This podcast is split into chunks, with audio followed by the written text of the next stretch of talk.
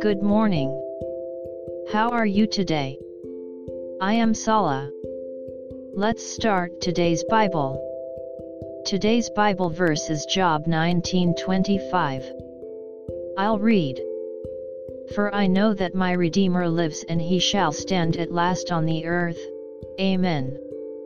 Job, who lived in Uz, was the most powerful man among the people of the East. He was blessed with a large family and a lot of wealth, was well liked, and was a devout man of faith. Then something sad happened to him. In an instant, he lost everything and became ill himself. However, through this event, he was able to experience an encounter with the true God. Those who are used greatly are broken greatly. May we be able to experience the Lord's grace today as well. God bless you. See you tomorrow.